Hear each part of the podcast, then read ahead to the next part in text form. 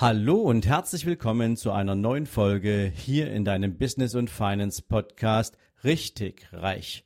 Heute für dich wieder mit einem spannenden Interviewgast. Ich wünsche dir jetzt dabei viel Vergnügen, gute Unterhaltung und eine Menge spannende Impulse.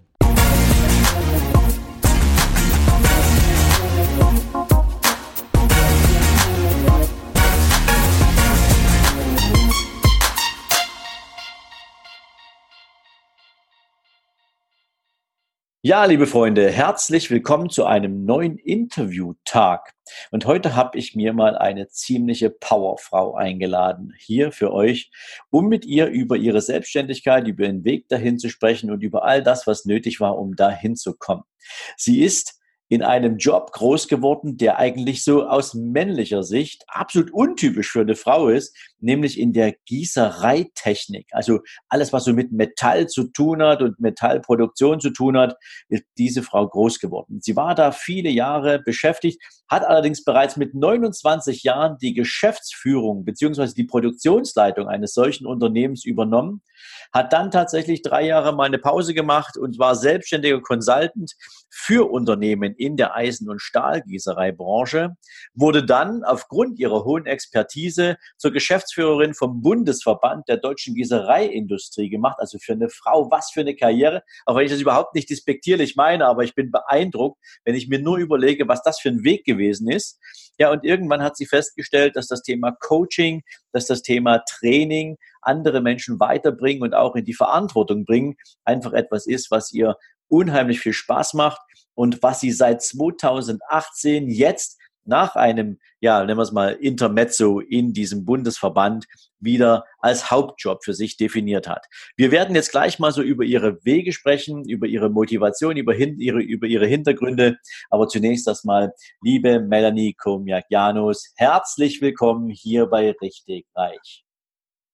Hallo, danke schön. Ich freue mich da zu sein. Ja, Melanie, für alle anderen, wir beide kennen uns ja aus einem gemeinsamen Medientraining, was wir vor einigen Wochen gemeinsam absolviert haben, vor laufenden Fernsehkameras, wo wir echt geschwitzt haben und mal erfahren durften, wie heiß eigentlich Studioatmosphäre ist. Und ja, allerdings deine Story hat mich damals so beeindruckt, dass ich gesagt habe, wir beide müssen unbedingt mal miteinander sprechen, weil natürlich da draußen ganz viele Menschen mit ganz vielen Fragezeichen unterwegs sind. Soll ich mich jetzt selbstständig machen? Soll ich mich nicht selbstständig machen? Wo nehme ich den Mut her? Wo nehme ich die Motivation her? Und ähm, ich darf das ja mal so sagen. Du bist ja jugendliche 40 Jahre alt und hast eben gerade vor zwei Jahren noch mal so ganz für dich persönlich entschieden, du gehst nochmal deinen eigenen Weg. Du willst kein Angestellte sein, du willst keine, nennen wir es mal, Konzernverantwortung tragen, du willst andere Menschen begeistern und weiterbringen. Und jetzt habe ich genug gequatscht, jetzt ist die Frage an dich. Was war nochmal so diese Motivation damals für dich dahinter? So, nennen wir es mal so spät und doch so früh eigentlich nochmal neu anzufangen. Ja, die Motivation war eigentlich, mir hat meine Arbeit beim Verband keinen Spaß mehr gemacht. Und mir persönlich ist total wichtig, ich arbeite gerne und auch gerne viel, gar kein Problem, aber ich muss wirklich Spaß bei der Arbeit haben. Und beim Verband hatte ich das nicht mehr, weil ich da nichts verändern, nichts bewirken konnte. Und dann habe ich eben überlegt, okay, was machst du jetzt? Ziehst das weiter durch? Du hast noch locker 25 Jahre vielleicht zu arbeiten und habe für mich entschieden, nee, das ist nicht meine Zukunft. Okay, hatte das, sag mal, was war da mehr der Treiber dafür? War das das Thema, ähm, du steckst in einem Unternehmen fest, wo du, wo das Gefühl hast, egal mit welcher Motivation du reingehst, mit welcher Begeisterung du reingehst, dass du, dass du feststeckst, dass, dass du gebremst wirst oder dass dir die Möglichkeiten zum Gestalten fehlen. Was war so das, was dich am meisten gestört hat in dieser Unbeweglichkeit in dem Unternehmen? Also am meisten gestört hat mich wirklich so das Gefühl zu haben, stecken zu bleiben. Ich hatte viele Ideen, wie man Sachen hätte verbessern, optimieren können, aber ich konnte die nicht umsetzen, weil die Strukturen dafür einfach nicht da waren. Und das hat mich auf Dauer, ja, wahnsinnig gemacht. Okay. Jetzt kriegst du ja ein cooles Gehalt in aller Regel, wenn man in so einer verantwortungsvollen Position war, wie du das warst. Und ich kenne das ja. ja, auch so im Top-Management der Bank. Ähm, da verdient man sehr, sehr gutes Geld. Und das Loslassen ist ja häufig dann sicherlich auch eine Frage der Komfortzone. Wie gut geht es dir eigentlich in diesem Job? und das im Abgleich mit dem, was passieren würde mit dir selbst, wenn du dabei bleiben würdest. Kann das, war das bei dir auch so? Also ich muss ganz ehrlich sagen, Geld war für mich nie wirklich was, was mich motiviert oder angetrieben hat. Klar, ich hatte ein super Gehalt, Firmenwagen, auch dieses Prestige als relativ junge Frau in so einem Verband in der Geschäftsführung mit drin zu stecken. Ne? Aber mir war wichtiger, eben was zu verändern, was bewirken zu können. Und ich muss auch ganz ehrlich sagen, ich weiß ja auch, ich kann immer Geld verdienen. So. Okay, das ist, das, das ist spannend. Das ist sehr spannend, ähm, weil eine Menge Menschen da draußen überlegen sich ja, was wäre denn die Alternative? Ne? Jetzt sind viele ja in so einem Job gefangen oder haben sich selbst eingesperrt. Lass es mich mal so sagen. Ne? Und ja. sehen vielleicht manchmal auch den Wald vor lauter Bäumen nicht und ähm, sehen auch nur schwarz-weiß. Das heißt, einerseits sagen sie, wenn ich mich jetzt für eine Selbstständigkeit entscheide, dann ist das gefühlt wie so ein Weg, für den, keins, für, für den es kein Zurück gibt. Und wenn ich aber im Job bleibe, dann bin ich die nächsten 30 Jahre unglücklich. Und ja. so wie du das gerade gesagt hast, du weißt, du kannst immer Geld verdienen, scheint ja zwischen Schwarz und Weiß eine riesengroße graue Zone zu sein. Woher hast du diese Zuversicht genommen, dass du sagst, ich kann eigentlich immer Geld verdienen, egal ob es schief geht oder nicht? Also welche Gedanken müsste man da eigentlich mal zulassen, um zu so einer Erkenntnis zu kommen? Also ehrlich gesagt entspringt das eigentlich einfach meiner persönlichen Erfahrung. Ich habe immer gearbeitet, schon als Schülerin habe ich gejobbt bei McDonald's und ich habe nie keine Arbeit gehabt. Und ich hatte immer das Gefühl, wenn ich mich irgendwo bewerbe, werde ich eine Stelle finden. Vielleicht ist dann die nächste Stelle nicht mein Traumjob, wenn ich die Arbeit dringend brauche. Aber eine Arbeit zu finden, wenn man sagt, ne, ich will einfach Geld verdienen, im Notfall mache ich auch mal was, was mir keinen Spaß macht eine Zeit lang ich glaube, dann findet man was. Das ist die Erfahrung, die ich gemacht habe im Laufe meines Lebens.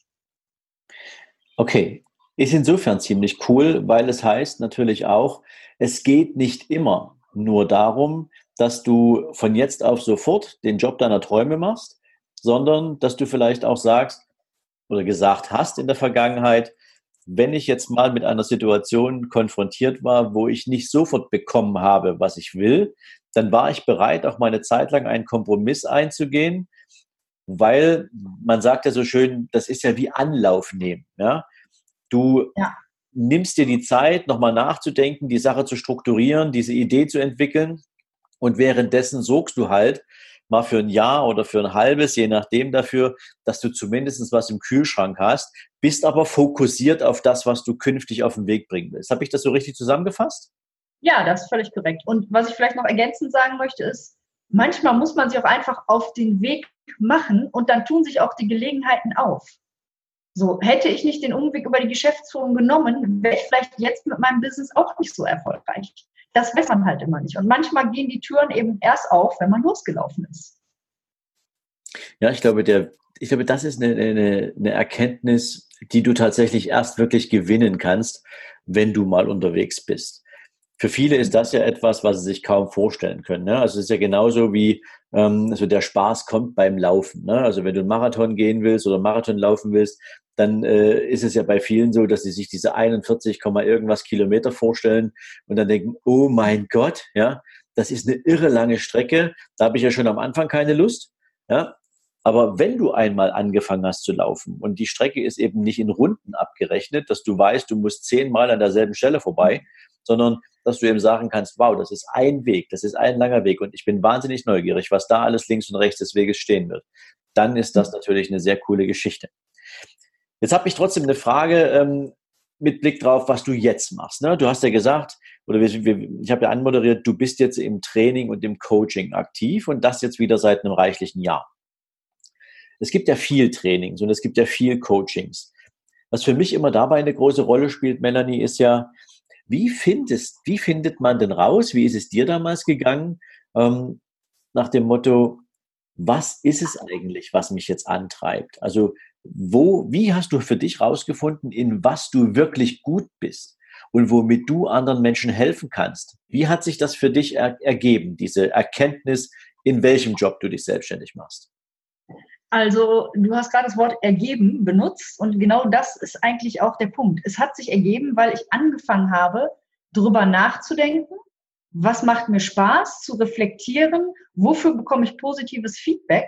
Und gerade als ich meinen Job als Produktionsleiterin damals in der Stahlgießerei gekündigt habe und in meine erste Selbstständigkeit gegangen bin, da habe ich unglaublich viel Feedback von meinen ehemaligen Mitarbeitern bekommen, die gesagt haben, boah, Frau Komiak-Janus, für Sie zu arbeiten war manchmal hart, aber Sie waren immer fair. Wir haben gerne für Sie gearbeitet.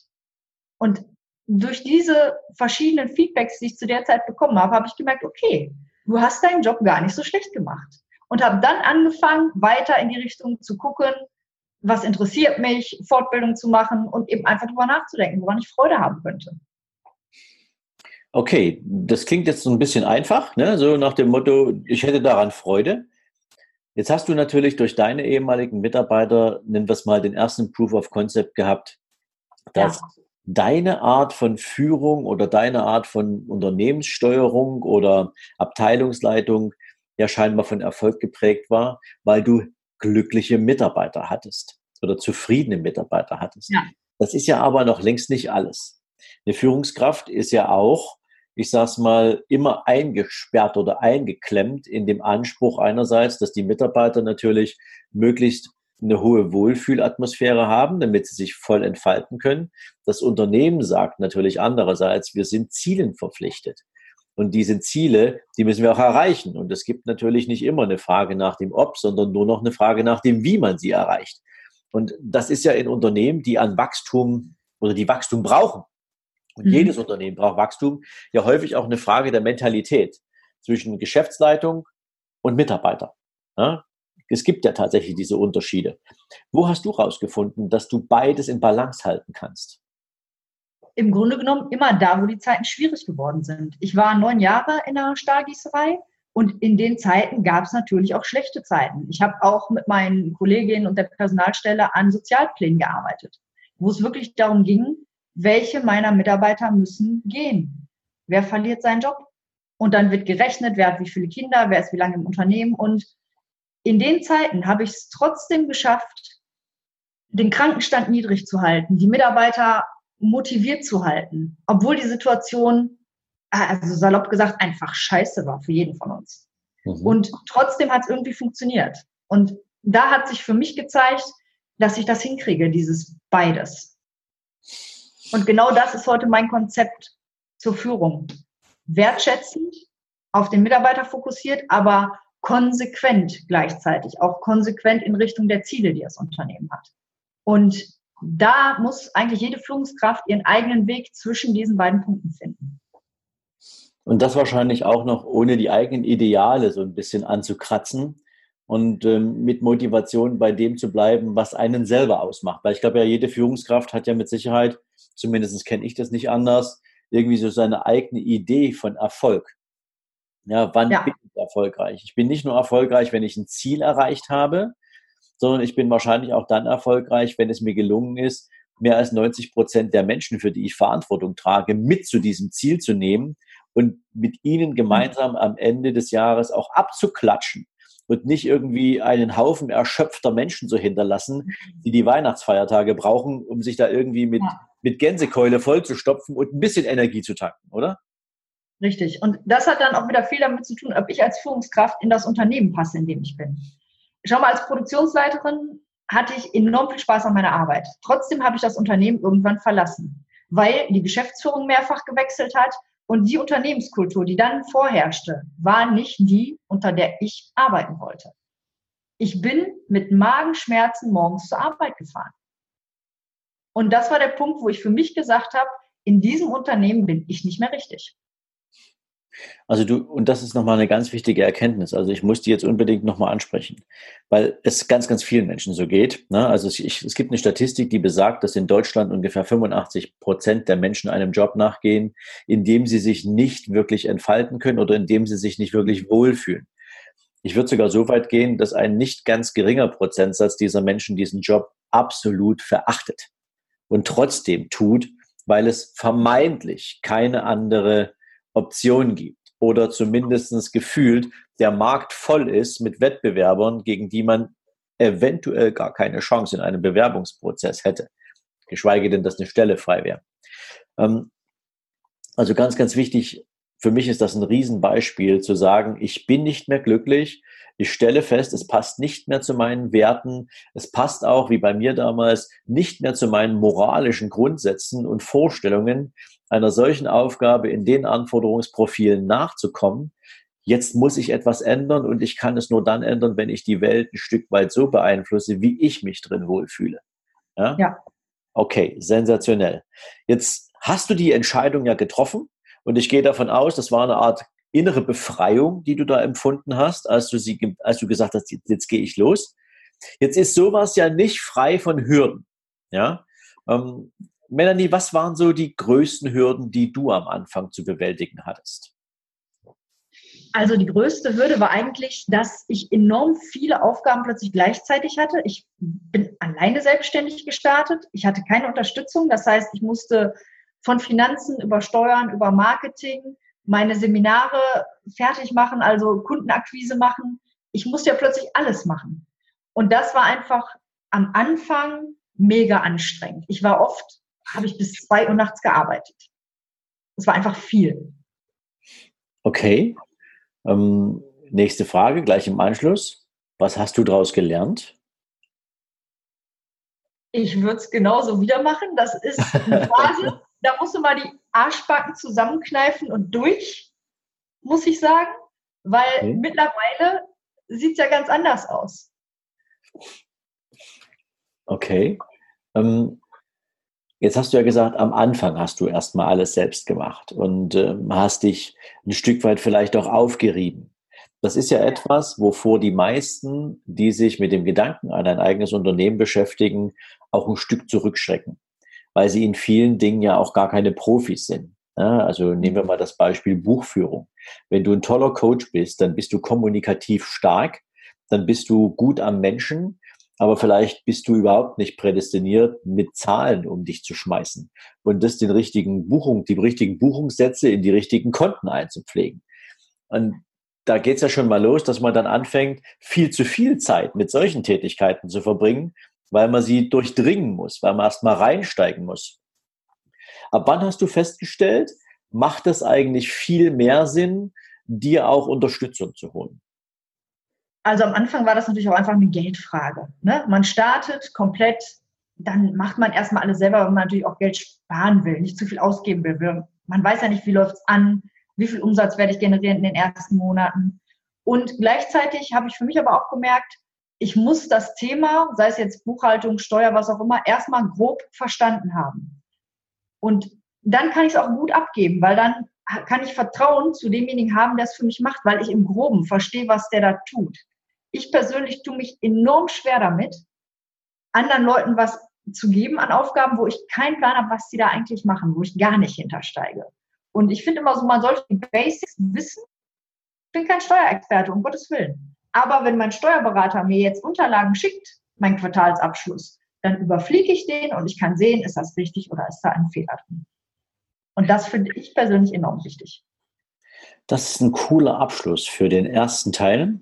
Und liebe Freunde da draußen, wir haben den ersten Teil unseres Interviews jetzt gemeinsam hier mit Melanie erreicht. Ich wünsche euch für den Rest eures Tages jetzt erstmal eine großartige und erfolgreiche Zeit.